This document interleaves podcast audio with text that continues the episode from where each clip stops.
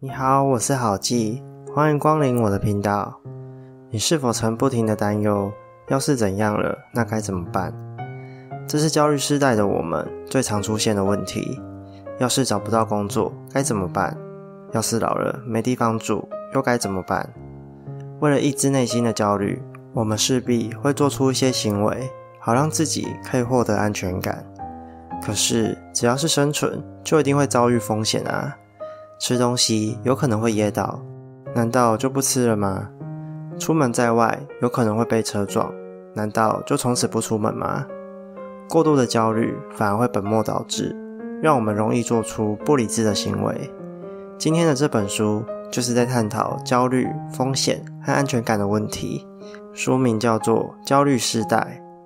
我们普遍认为。人类已经过得比以前还要好。我们知道，十三世纪的欧洲人普遍过着相当艰困的生活。我们也知道，瘟疫会造成百分之三十到五十的人口往生。想到过去的饥荒、战争，让我们不寒而栗。甚至有百分之二十到三十的婴儿在出生几年内就会夭折。我们无法想象这种生活是何等光景。因为人类现在正处在前所未有的经济与科技巅峰，连现在的低收入户其实也都过得比中世纪的国王来的还要好了。有鉴于那些痛苦折磨已经在现代社会中大幅减少了，那我们为什么还过得不好呢？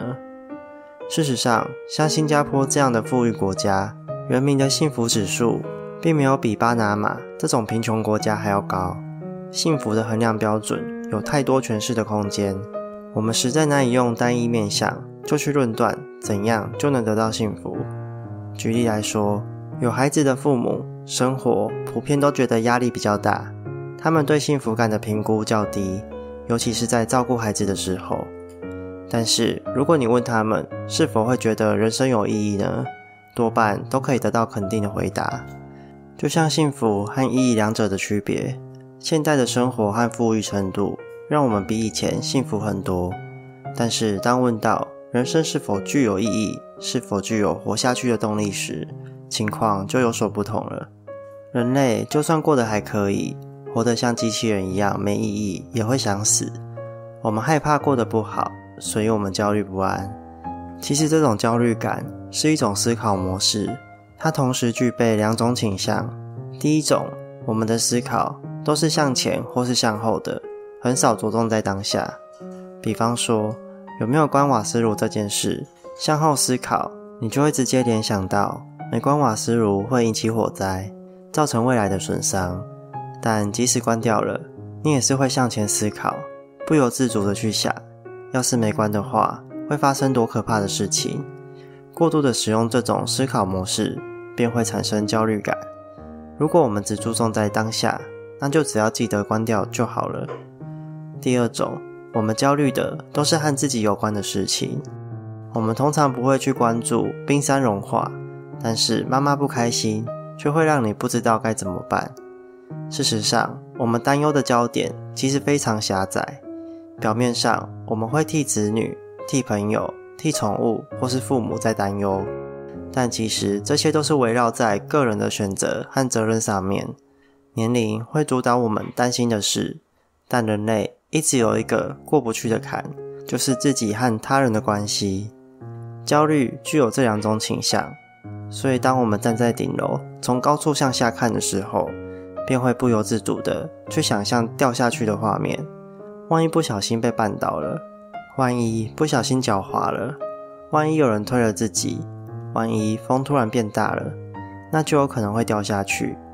而那些不怕高的人，其实也不是真的不怕，他们只是比较擅长面对这种不安的感觉。现在，让我们来看看伊丽丝的故事吧。伊丽丝是个很有上进心的女孩，她的人生在承诺和实现之间交错前进。她抱持着很多期待，同时也产生了很多担忧。伊丽丝说：“打从她有记忆以来，就一直按照计划在过生活。”父母也会制定周详的计划，并且做好准备。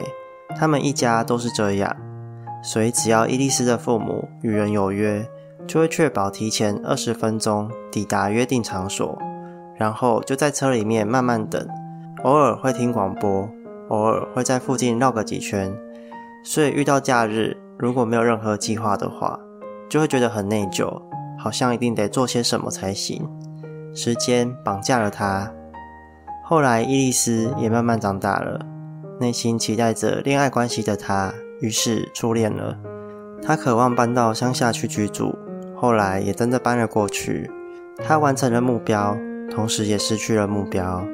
她没有计划了，也无法再追求更好的事情。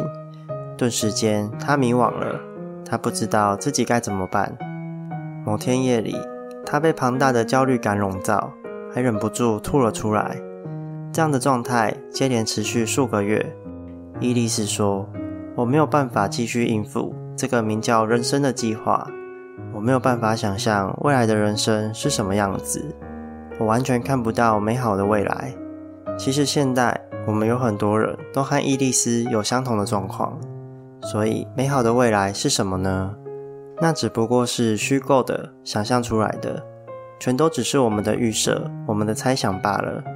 荣格就说：“我们不是生活在今天的光明里，而是活在未来的黑暗之中，并且还在黑暗里期待真正的光明到来。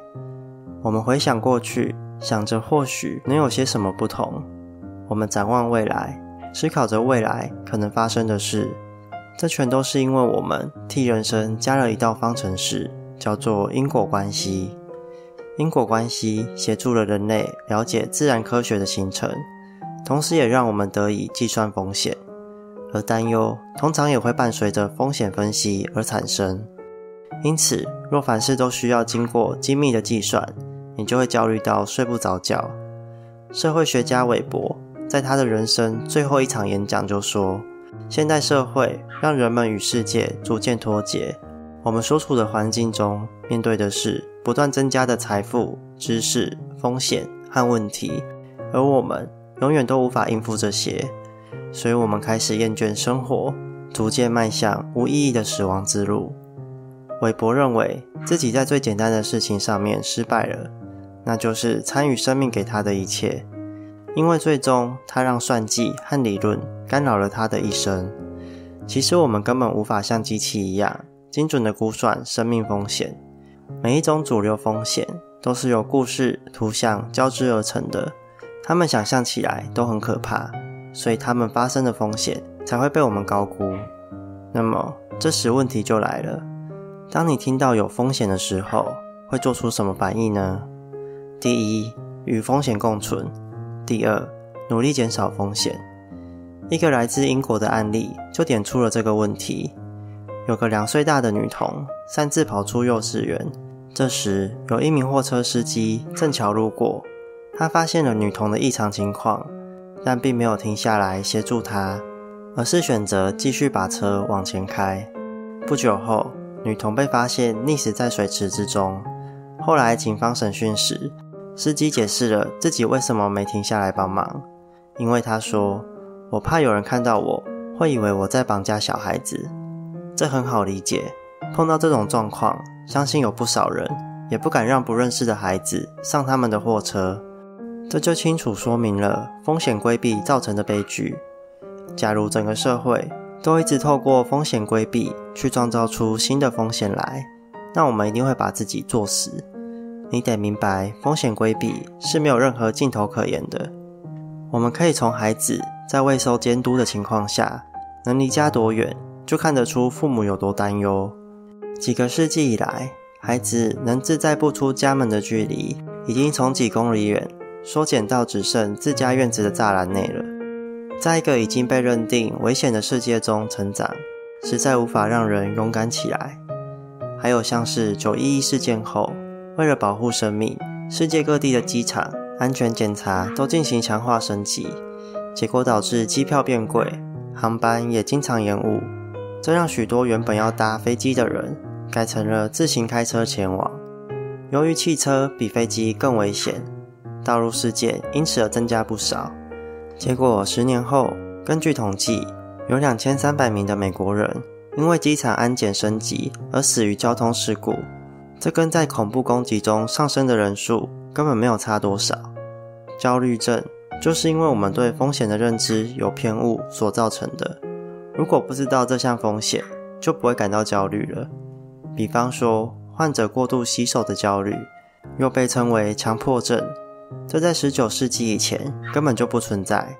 直到19世纪后，匈牙利的医生伊格纳兹·塞迈尔维斯发现了洗手可以减少被感染的风险。后来也被证实世界上真的有细菌这种东西的存在，才开始产生的。因此，焦虑症又被称作为安全感病。病人会迫切想要得到安心的感觉，只要一有不安心，就会焦急如焚、手足无措。所以那些患者才会借由不停的洗手来保持手部的干净，这样他们才能安心许多。既然如此，那我们有什么方法？可以关闭焦虑的大脑吗？我很喜欢拿运动比赛来当举例，像是在决赛的关键时刻，运动员们常常会因为紧张而不小心犯错。他们是怎么对抗焦虑的呢？其实很简单，就是保持平常心，转移不安的念头。他们透过大量的练习，模拟情境，来让自己在真正紧要关头的时候，不会那么焦虑紧张。而我们在生活中，也可以培养一些方法来转移我们焦虑的思绪，比方说深呼吸、运动、阅读、聊天等等。他们不仅需要耗费大量的精神，我们也比以前的人更需要分散注意力。遗憾的是，我们做到了，但却得到了副作用——网络成瘾。我们将注意力全都交给了网络世界，网络的力量既强大又真实。它被刻意设计，用来吸引我们的目光。种种诱惑包含了社群媒体、新闻、游戏、串流服务、论坛以及网络商店等等。我们在现实不舒服，所以我们需要它，我们依赖它，不能没有它。网络变得像是骨科碱和大麻，或是赌博这样的存在，用来填补我们内心的空虚和焦虑感。当然，将注意力转移到其他事物上，这不尽然是件坏事。在许多情况里，它绝对比焦虑不安来得还要好。不过，即便如此，我们仍然无法改变一个事实：在我们的社会中，你不得不面对充满风险及选择的未来。最后，我们还是得学习如何与焦虑共处。丹是作者的同学，低年级时成绩优异，如鱼得水。但到了中年级，他就失去了这些优势。坐在教室后方，迟到、旷课、交出白卷，丹的焦虑我可以体会。